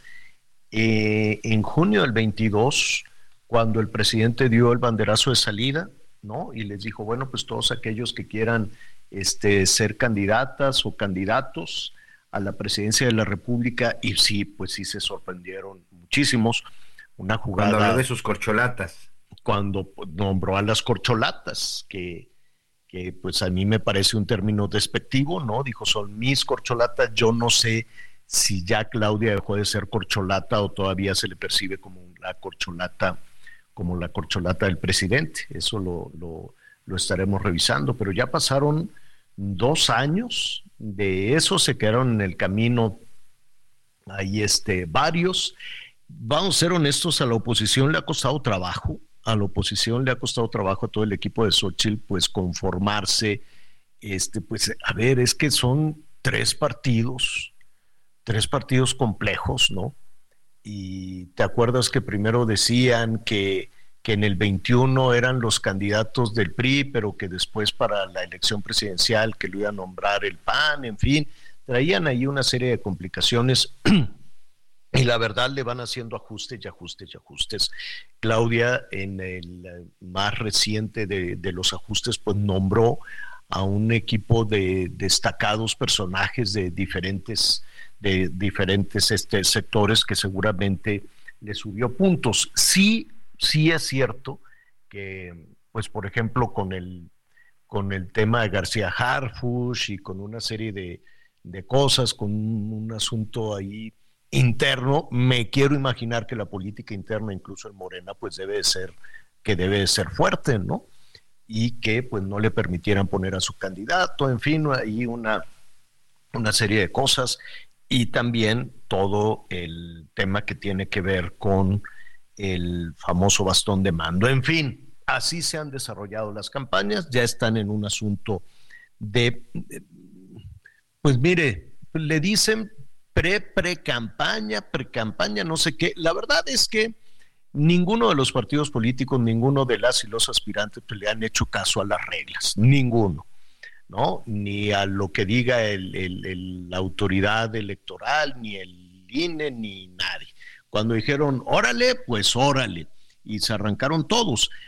Creo que ya es tiempo de cambiar las reglas y, dejarnos, y dejar a un lado las simulaciones. Y que se le permite incluso al presidente hacer campaña a favor de su candidato o de su candidata, como sucede en otras partes del país. De todas formas lo hace ¿no? Y luego dicen, no, pues que tiene que bajar y que tiene que quitar y que tiene que poner. Por ejemplo, en los Estados Unidos, pues los presidentes siguen, andan, apoyan a sus, a sus este, candidatos, en, fin, creo que deberíamos de dejar a un lado las simulaciones y empezar a, a decir las cosas por su nombre y a decirle campaña cuando es campaña. ¿no? Eso sí, vigilar el dinero, que no anden agarrando el dinero de la gente para su, para su beneficio personal. Y si van a cambiar las reglas del juego, como ya cambiaron en los últimos dos años, también deberían de cambiar las reglas del juego para los medios de comunicación, porque son capaces en el INE y en todas las autoridades electorales para lavarse la cara de encajarle el diente o, o presionar a los medios de comunicación para decir, ya ven, yo sí hice cumplir la ley, pues, ¿Y todos los demás qué? Nadie te hace caso. de resultados adversos, echarles la culpa también. Ah, exacto. También van a decir, no, pues es que fue culpa de los medios. Todo en este país de pronto, pues es culpa, es culpa de los medios, de los medios de comunicación. Formalmente dicen que están en pre-campaña, vamos a ponerlo así. Y hay mediciones, recuerde que las encuestas es como una película, ¿no? Las encuestas se pueden ir modificando, dicen los encuestadores, dicen los que saben, que son este, fotografías de un día y que se va conformando eh, de alguna manera la preferencia rumbo a las elecciones. Yo le recomiendo que le eche un ojo a la encuesta que lleva a cabo el Heraldo, el Heraldo Media Group es una encuesta de Covarrubias y asociados que irá presentando, ¿no? Conforme se acerque el día de las elecciones. Al día de hoy, pues está muy interesante el resultado de la encuesta de El Heraldo Media Group. ¿Cuáles son los resultados? Atención, dice eh, esta encuesta que la candidata o, o pues sí, bueno, vamos a ponerlo formalmente, precandidata, imagínese. Pero bueno, la precandidata de Morena PT Verde lleva una ventaja electoral a la aspirante del PAN PRI PRD. Ante la pregunta de intención de voto, si el día de hoy fueran las elecciones para presidenta o presidente de la República, ¿por quién votaría? El 55% respondió Claudia Sheinbaum, el 22% Xochitl Galvez, 5% por él o la candidata de Movimiento Ciudadano. No tienen candidato, pero pues ya tienen ahí un 5%. Y el 18% dice que no sabe. A la pregunta, ¿cuál de las siguientes candidatas representa un cambio para México? 59% dijo que Claudia Sheinbaum, 17% consideró que Xochitl Galvez y 24% dice que no sabe que no sabe qué candidata represente un cambio para México o no quiso contestar. Y además un dato interesante, aquí hemos hablado de la popularidad arrolladora del presidente López Obrador, el 75% de los encuestados aprueba el desempeño del presidente López Obrador. Ahí está. ¿Cómo podemos este, consultar esa encuesta, Miguel?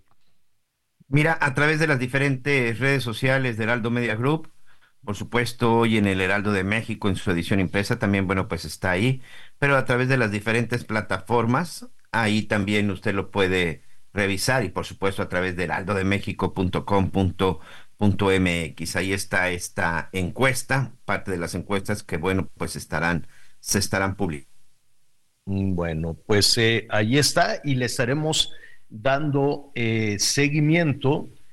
Eh, ¿Cuánto? Pues a ver, ¿cuándo, ¿cuándo empiezan? ¿Cuándo arrancan ya? Digo, llevan dos años, ¿no? Dos años en campaña, por lo menos Morena. Los de oposición se tardaron más, ¿no? Ellos empezaron pues apenas, ellos iban un poco más atrasado, van pues con los dos años de, de ventaja de, Morena sobre la oposición, pero digamos que la campaña formal arranca la semana que entra, no, hasta el 18, ¿no?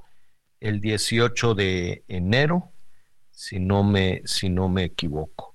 Pero ahí estaremos, de consulte usted las encuestas del Heraldo, sobre todo en su portal, que está muy bueno. Felicidades, desde luego, a todos nuestros compañeros de El Heraldo Digital. Oye, este, Miguelón, a ver, yo ya no entendí, ¿el tren Maya ya reanudó? Porque a todas las personas que habían comprado boleto ahora para el fin de año les dijeron que se, que se los iban a modificar, pero pues para muchos decían, no, pues ya para entonces las vacaciones se acabaron ¿Les regresaron el dinero? ¿Les reembolsaron el, el dinero del, del, boleto del tren Maya? No sabemos. Sí, fíjate que fueron, fueron este, varias situaciones. Exactamente el 28 de diciembre, el Día de los Santos Inocentes, estábamos incluso transmitiendo y nos empezaron a recibir varias llamadas de nuestros amigos de que, oye, ¿qué sabes? Que que no habrá ya servicio en el Tren Maya hasta después del 1 de enero y que no habrá servicio en el Tren Maya. Incluso yo hasta les decía a mis amigos, a ver, es Día de los Santos Inocentes, no vaya a ser una broma, déjenme ah, verificar. es cierto. Bueno, pues resulta que sí fue cierto, Javier. Resulta que en la página del Tren Maya, a las 11 de la mañana, cuando estaban programados todavía algunos viajes en la zona de Cancún hasta, me parece que era Palenque, que era la primera que estaban haciendo, este toda la gente que había comprado boletos hasta el 1 de enero del 2024 informaban que estaban suspendidas. Suspendidos todos esos viajes porque supuestamente iban a realizar pruebas para, para el 31. Ajá, No, pero además de que 28, 29, 30 y 31 de diciembre suspendidas, señor. Suspendidas. O sea, si tú habías comprado tu boleto para ir este en el Tren Maya en esos días, precisamente con este asunto del año nuevo, suspendido, Javier. Pero a ver, suspendido el tramo que va de Campeche a Cancún, ¿así es? Sí, que era el primero que habían inaugurado una semana antes y que era el que estaba funcionando. Y, y yo recuerdo que habían dicho que lo iban a suspender. No sé qué tiene que ver, no sé qué tiene que ver Campeche, con el tramo nuevo que va de Cancún a Palenque, señor. A Palenque. Y ese ya jala. el presidente. Ese ya jala. sí, ese ya empezó, ese empezó a jalar, pero si tú habías comprado un boleto para viajar, por ejemplo, el 31 de diciembre y ya no lo pudiste utilizar, bueno, pues puedes reprogramarlo para enero o si no, solicitar tu reembolso. Entonces, evidentemente hubo mucha molestia porque hubo gente que como parte de sus vacaciones de, ese, de, de fin de año, pues era precisamente subirse en esos días al tren, pues no lo logró porque la verdad es que en cuanto salió la venta de boletos, hubo una demanda muy importante y pues prácticamente en cuestión de minutos todos los boletos se agotaron, Javier. Entonces, la cantidad de, de gente que se quedó sin usar su boleto porque se dio esta cancelación de última hora, ¿eh? No hubo un aviso anticipado. De última hora, prácticamente hubo gente que llegó a la, a la terminal y le dijeron, ya no te puedes subir, está suspendido porque tenemos que hacer pero pruebas. Porque no dije, ah, iban a hacer pruebas. Yo creí que iban a utilizar los vagones para el nuevo, para la nueva ruta. No Pues sé. Lo que pasa es de que iba a ser esa extensión. Mira, la verdad es que si de todo me lo tenían planeado, estuvo muy mal.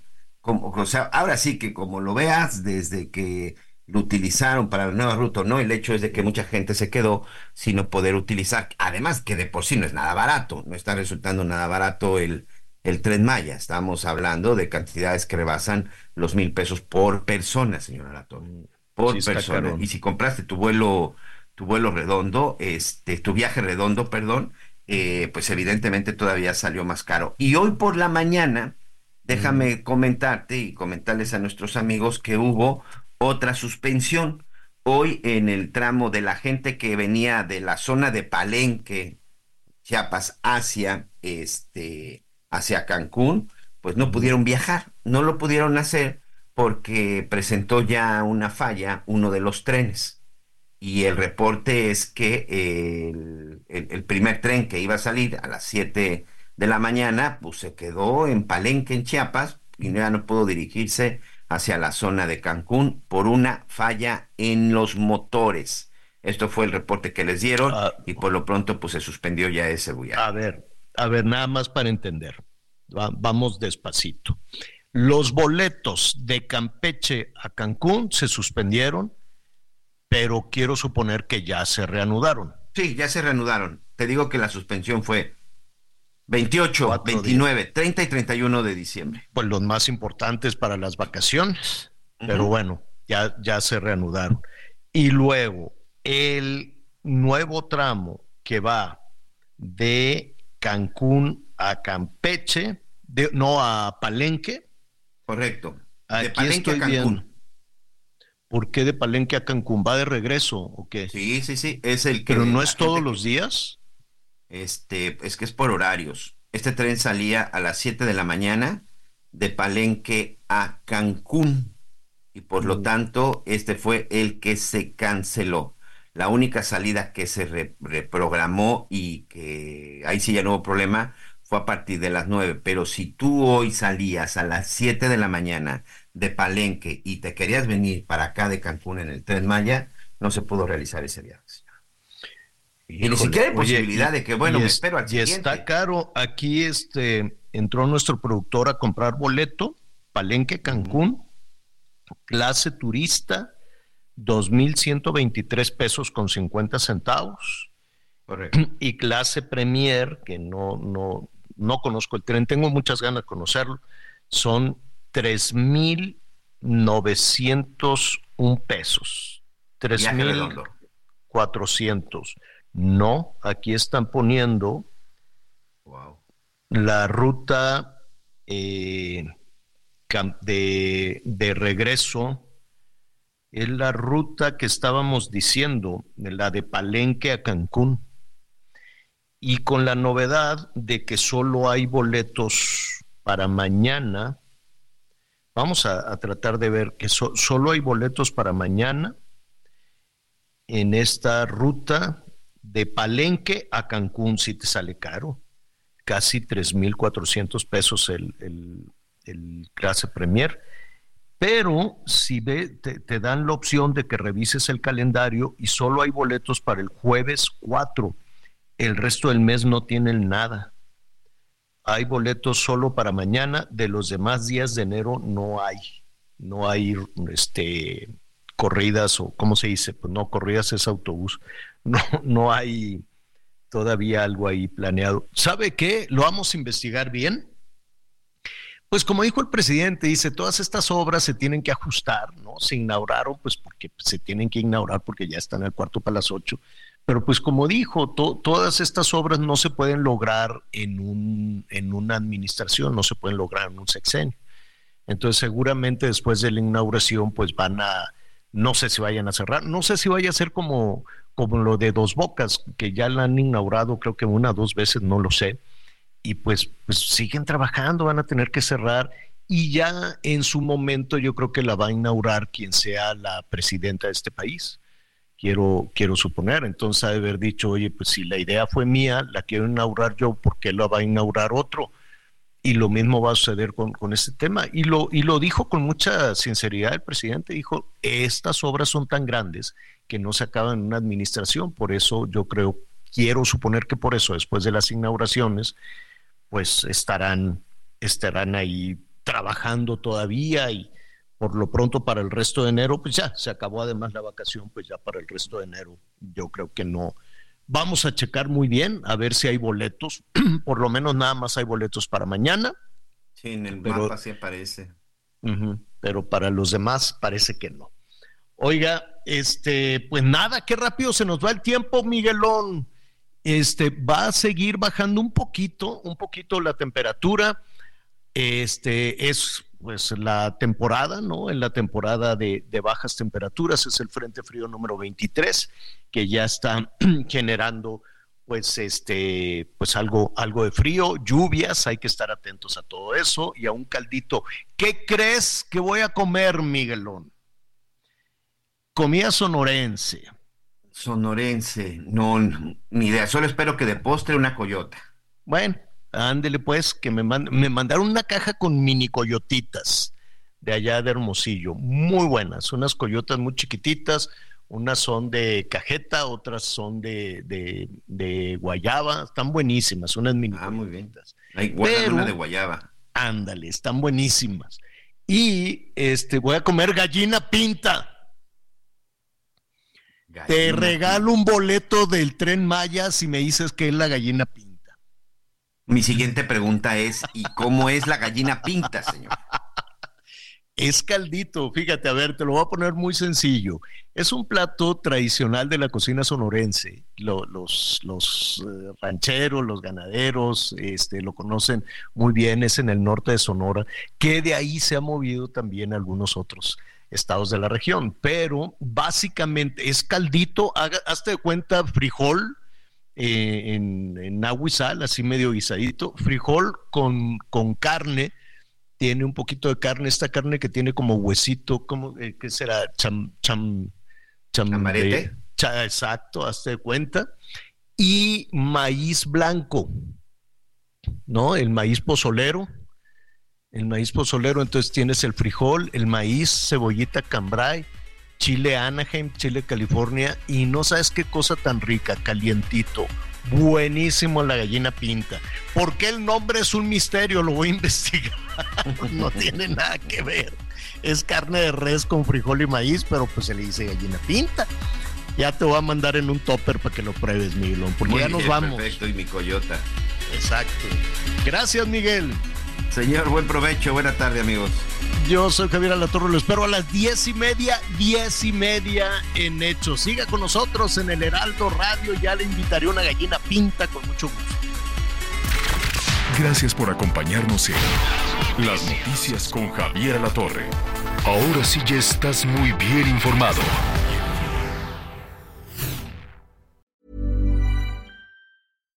When you make decisions for your company, you look for the no-brainers. And if you have a lot of mailing to do, stamps.com is the ultimate no-brainer. It streamlines your processes to make your business more efficient, which makes you less busy. Mail checks, invoices, legal documents, and everything you need to keep your business running with stamps.com. Seamlessly connect with every major marketplace and shopping cart Schedule package pickups and see your cheapest and fastest shipping options from different carriers with rates up to 89% off USPS and UPS rates. And with the stamps.com mobile app, you can take care of mailing and shipping wherever you are. Make the same no-brainer decision as over 1 million other businesses with stamps.com. Sign up with code program for a 4-week trial plus free postage and a free digital scale. No long-term commitments or contracts. That's stamps.com. Code program.